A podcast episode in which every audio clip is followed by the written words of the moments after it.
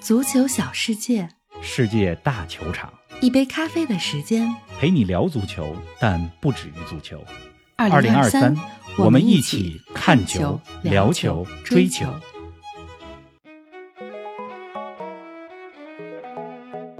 欧冠半决赛首回合，巅峰对决，皇马曼城难解难分。米兰德比，国米打出梦幻开局。老枪不老的国米手握两球优势，能顺利挺进决赛吗？米兰想要翻盘，第二回合需要怎样的奇招？成功防住哈兰德，皇马是怎么做到的？瓜迪奥拉与安切洛蒂的战术博弈，谁能笑到最后？更多精彩内容以及亚洲杯抽签前瞻，尽在本期足球咖啡馆。听众朋友们，大家好，欢迎来到今天的节目。冯老师你好啊，欧冠看的怎么样啊？林子好，听众朋友们大家好。嗯欧冠两场半决赛，两种完全不同的口味。是，皇马与曼城这边啊，是完美演绎的巅峰对决。嗯这比赛一秒钟你都不想错过。真的是，开场第三分钟有一个细节，就是皇马在自己的后场左边路小范围一连串的配合，简直是美如画。嗯那么，皇马一比一战平曼城的比赛，全场两粒进球，维尼修斯和德布劳内那两脚远射都是技惊四座的世界波。是啊，同时呢，虽然皇马和曼城嘛是老对手，但是今年的对决也有一种耳目一新的感觉。嗯，比如呢，有了哈兰德，比如呢，两名主教练瓜迪奥拉和安切洛蒂都不约而同的让后卫球员打中场，嗯，是吧？一边是卡马文加，既当着左后卫，也到后腰的位置；另外一边呢是斯通斯，本来是中后卫，提到后腰的位置，有点异曲同工之处。是啊，所以我看这 两场欧冠半决赛啊，就是说我还想了一下，就是每一场比赛都特别像一个冰激凌的口味，因为夏天了嘛，对吧？吃冰棍儿。我觉得皇马跟曼城的比赛特别像那个哈密瓜味儿的嗯。冰激凌或者冰棍儿，就是呢。哈密瓜味儿是，就是你知道它是什么味道，对吧？这个味道一定不会让你失望。但你每次吃到哈密瓜味儿的冰激凌的时候，反正我是这么觉得啊，又都有一种清新爽口的感觉。确实是。哎，那米兰德比呢？什么口味的冰棍儿啊？米兰德比大红果啊，这怀旧版本嘛，嗯 老字号。你要问我这个最喜欢吃什么样的冰激凌啊，或者冰棍儿啊，就是你特别高级高端的口味，还真吃不惯。不配咱们就喜欢这个 大红果。就是大红哎，果儿。小时候咱们 吃那大红果多经典，嗯，是吧？米兰德比就是大红果的口味啊。看到欧冠主题曲再次在圣西罗响起，对阵双方是这座球场的两个不同的主人，是吧？米兰德比时隔十八年重回欧冠舞台，嗯，真的是特别感慨。这米兰德比啊，不只是马特拉齐和鲁伊科斯塔搭着肩膀在那儿看烟火的温馨画面，是啊这，德比的实质属性是火爆的，是相互较劲儿的。据说啊，这几天意大利米兰当地的球迷有这么一口号，叫做什么呢？就是我们来帮你实现梦想。什么意思呢？就是你们进不了决赛没关系，我们替你来实现 欧冠梦想。你你甭看这么轻描淡写的一句话，其实是给对手最大的侮辱，是，是吧？你们进不了决赛，我们帮你实现梦想嘛。哎，真的是太损了。哎，第一回合比赛的结果二比零，国米呢在两回合的比赛，应该说现在是上半场结束了，对吧？两回合的上半场，国米两球暂时领先。就为什么说它像大红果口味的冰棍儿呢？因为它经典啊，它老字号啊，而且今天。国米进球的两名队员，哲科三十七岁的老将，嗯姆希塔良三十四岁的老将，这都是老将。是的，哲科进球的时候，我就在咱们 V 加群里边说吧，我说十三年前，二零一零年国米三冠王的时候，哲科那个时候就在德甲的沃尔夫斯堡大展风采。现在三十七岁的老将了，还在这么关键的场次当中攻城拔寨啊！嗯。哎，用哈密瓜跟大红果来形容这两场球还挺有意思的啊。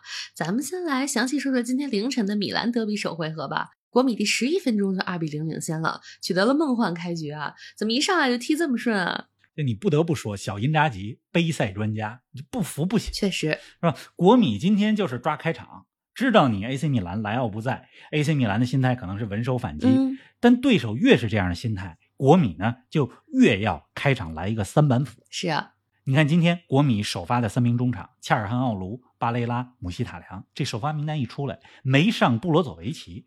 布罗佐维奇在国米中场是个轴，他是控制节奏的，嗯，就没上他，这是什么意思呢？就是我一开场，先我先不控制节 奏，是是吧？先用三名攻击力比较强的中场，姆希塔良、恰尔汗奥卢，再加上巴雷拉去冲这个开局。嗯，取得了良好的效果，效果是非常不错的。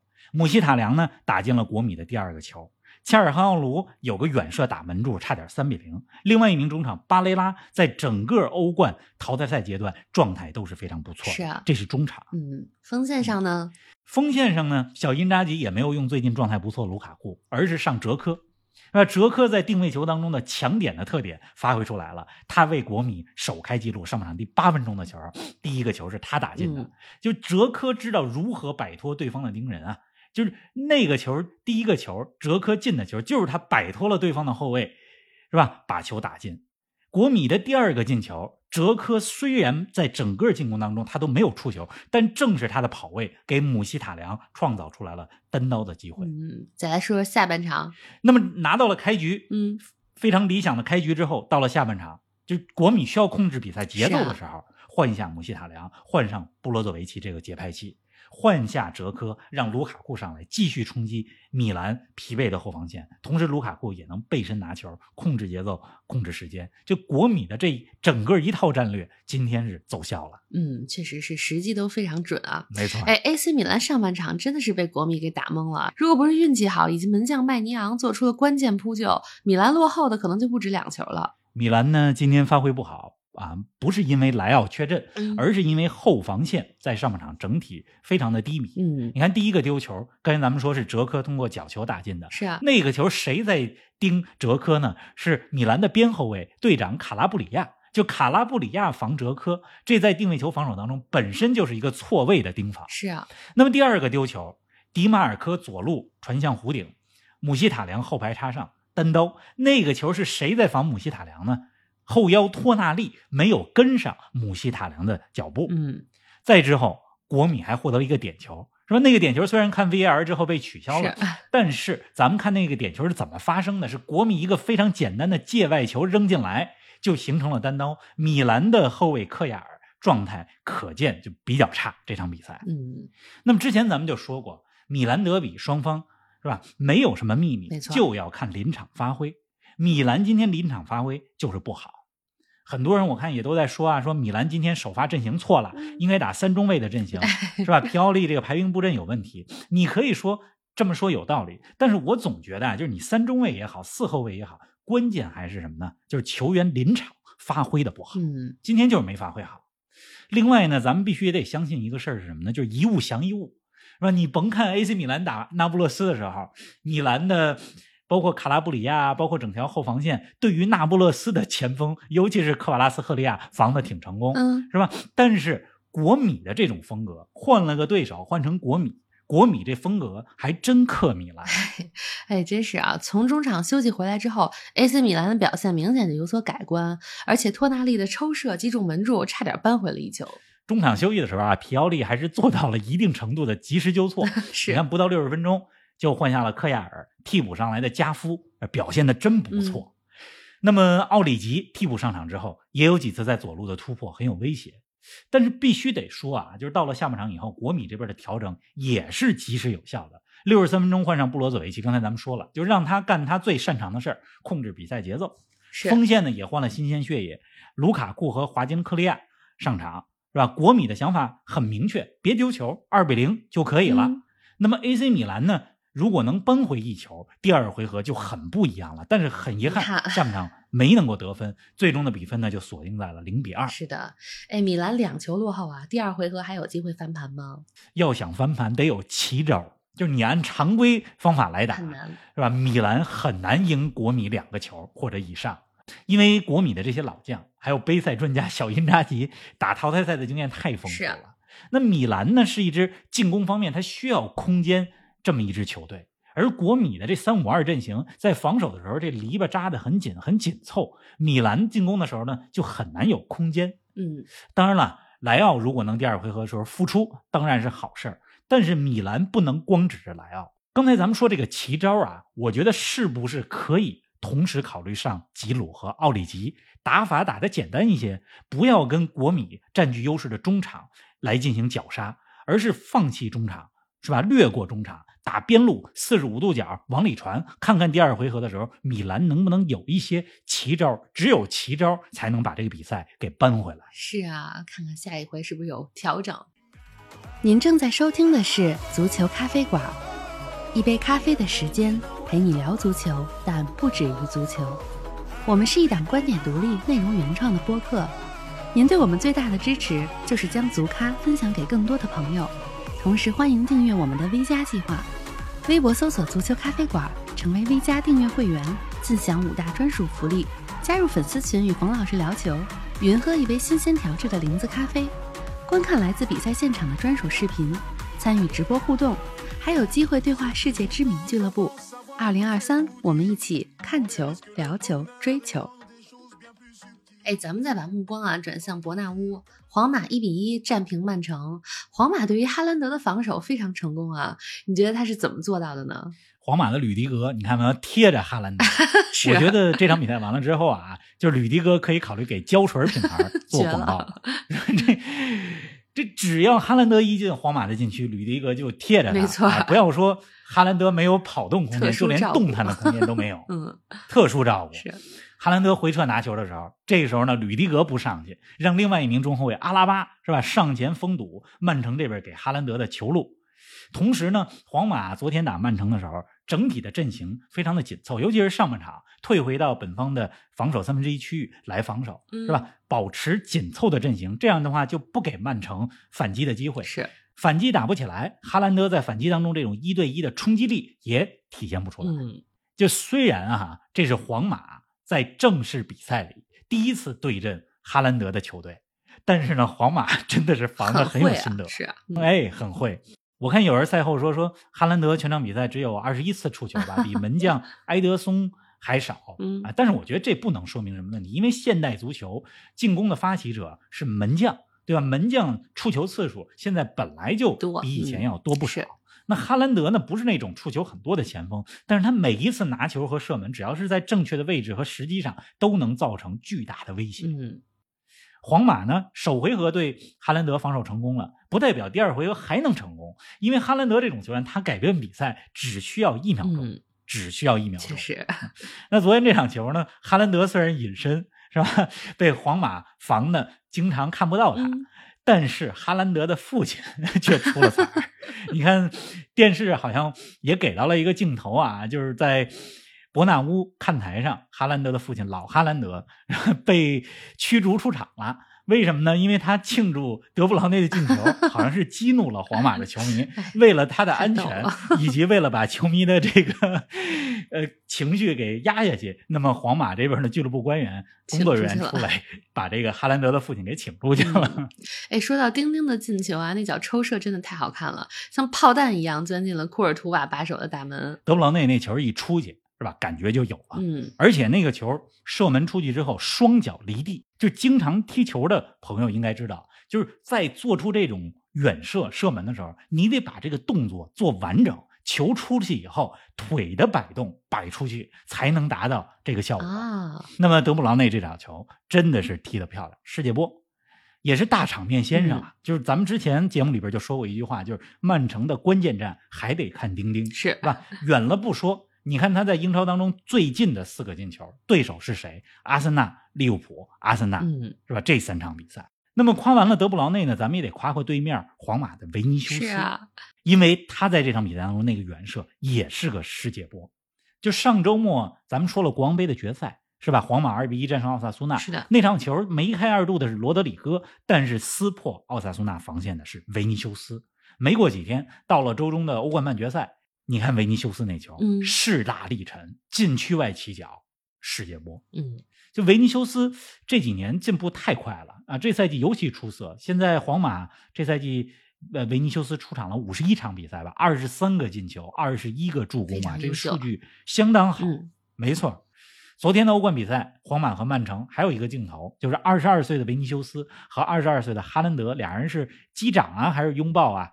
就看到那个画面，我觉得可以配个文儿，叫什么呢？足球的未来，就是这两位，哈兰德和 维尼修斯。哎呦，这不是么说，咱别这么说啊，这么说的话，那个，哎，这么说的话，姆巴佩该不干了。是啊，皇马与曼城的比赛也是安切洛蒂和瓜迪奥拉这两位名帅的对弈啊。从首回合来看，两位主教练的战术安排有什么亮点吗？这俩人啊，都不约而同的让后卫球员打中场，嗯，你看曼城这边呢是斯通斯，皇马这边呢是卡马文加，是是吧？曼城的斯通斯这个位置，其实咱们之前在说英超的时候给大家介绍过，他本身是中后卫出身，但是在曼城有球状态下，斯通斯实际的位置是后腰，嗯他和罗德里打了一个双后腰。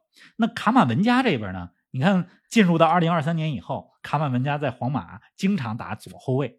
但是在比赛当中，他又经常从左后卫的位置上来到后腰的位置。嗯呃，当然了，卡马文加这名球员他本身就是中场出身。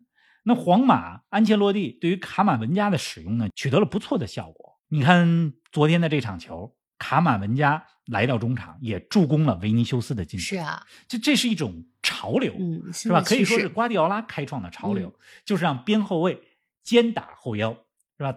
一个人，但是呢，在有球和无球状态下，要能够在不同的位置上出现。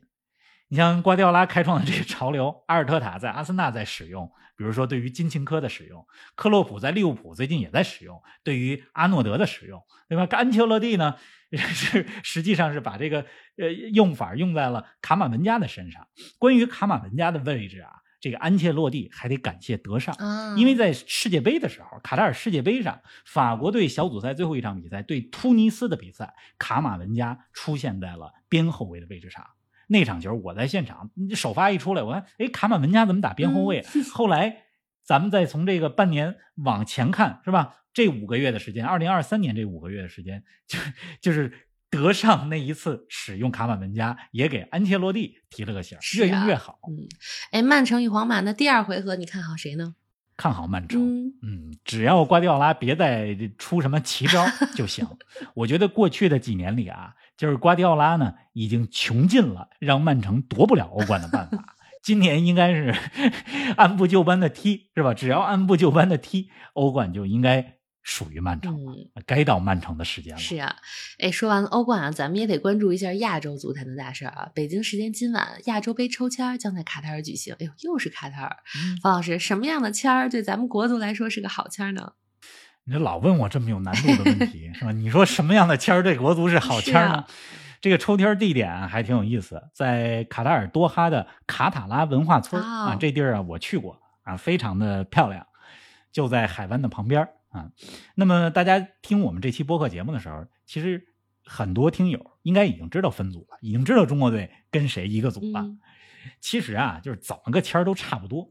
为什么这么说呢？咱们中国队呢是第二档球队，是吧？第一档球队呢是卡塔尔、日本、伊朗、韩国、澳大利亚和沙特，哎，刚好是六支去年参加了卡塔尔世界杯的球队。是啊，就是这第一档的球队啊，中国队总得遇到一个。嗯那么亚洲杯呢，它是二十四个队这么一个赛制，每组呢有两到三个球队可以晋级淘汰赛，是吧？每组前两名再加上四个成绩最好的小组第三，嗯这就意味着什么呢？就是你小组赛当中，你只要能战胜第四档次的球队，最好再战平第三档次的球队，差不多四分就能晋级了。你看第四档次的球队啊，印度、塔吉克斯坦、泰国、马来西亚、印度尼西亚，还有咱们的中国香港，就国足总能赢一场吧，是吧？当然，我这话别别说太早了。是啊，希望是。那么第说到第四档呢球队，值得一提的是，这一届亚洲杯啊，塔吉克斯坦这是第一次参加亚洲杯的正赛，而咱们的中国香港时隔五十五年重返亚洲杯，上一次中国香港参加亚洲杯还是一九六八年的事儿。嗯我觉得甭管这个签儿抽的怎么样吧，相比于抽签儿，更重要的是国足在亚洲杯前得有足够多的有价值的热身赛。你甭看这热身赛安排热身赛跟谁打，什么时候踢，这也是一个学问。你看人家卡塔尔今年夏天去中北美，到美国去打这个中北美和加勒比海地区的金杯赛，啊这是一个多难得的热身的机会啊！是说到亚洲球员，咱们上期的互动话题让大家来说说获得过五大联赛冠军的亚洲球员都有谁？我看听友们的回答都挺积极的啊。没错，大家给我们补充了很多答案啊，比如说说到了利物浦的南野拓实，这获得过英超的冠军，是这是咱们的听友少年南风过境说的啊。很多听友呢还提到了冈崎慎司是啊，跟随莱瑟城、狐狸城拿到过英超的冠军，比如咱们的听友梁西区小迪、压寨少爷、美林格大帝，这都提到了冈崎慎司。嗯还有香川真司也是日本球员，在曼联和多特蒙德都获得过联赛的冠军。是吧？咱们的听友梁溪区小迪、疯狂的豆子、嗯美林哥大帝都提到了香川真司。另外还有一个人啊，叫卡里米，拜仁的卡里米，疯狂的豆子嗯提到了卡里米。希望大家继续积极互动吧，因为今年夏天呢，我们足球咖啡馆应该会来举办一个叫做“足咖听友”的知识竞赛，是吧？到时候咱们邀请谁来参加呢？就是看看 哪些听友在咱们平时的互动当中最积极，嗯我们会优先邀请。是在这儿呢，也跟大家说一下、嗯这一期节目的互动话题，是吧？这一期咱们的互动话题是什么呢？说足球游戏？大家说说你平时最爱玩的足球游戏哎是什么对因为未来几周里边，我们会有一期节目专门就说足球游戏。没错，大家可以先跟我们聊一聊，然后期待一下这期不一样的节目。好了，这期节目结束之前还有什么想说的吗？上回呢，上期咱们说那不勒斯，我看大家的评论里很多听友说说我说那不勒斯说的很激动。嗯其实过去这几天呢，还有一件激动的事儿，那是什么呢？就是英格兰的球队桑德兰进入了英冠附加赛。啊，桑德兰这支球队啊，就是看英超看了很多年的听友球迷们一定很熟悉这支球队，嗯来自英格兰东北部的球队。那么，二零一七年桑德兰从英超降级，降级之后，可能很多人就没有看到过桑德兰了。他们不仅降到了英冠，而且前几年的时候还在英甲，就是第三级别联赛。去年刚从第三级别的英甲升级来到了英冠，今年征战英冠，又在前几天北京时间周二凌晨，这赛季英冠的最后一轮，是吧？获胜之后跻身英冠前六，啊获得了附加赛的名额。有个纪录片儿叫做《Sunderland Till I Die》，就是像桑德兰，我心永随。嗯，好像中文是这么翻的啊，好像就是或者叫我心永随桑德兰，或者叫做桑德兰矢志不渝，类似的名字，嗯大家有空可以看看。是啊，大家周末有空啊，可以看看黄老师在节目中推荐的片子。好啦，提前祝大家周末愉快。周末愉快，下周见。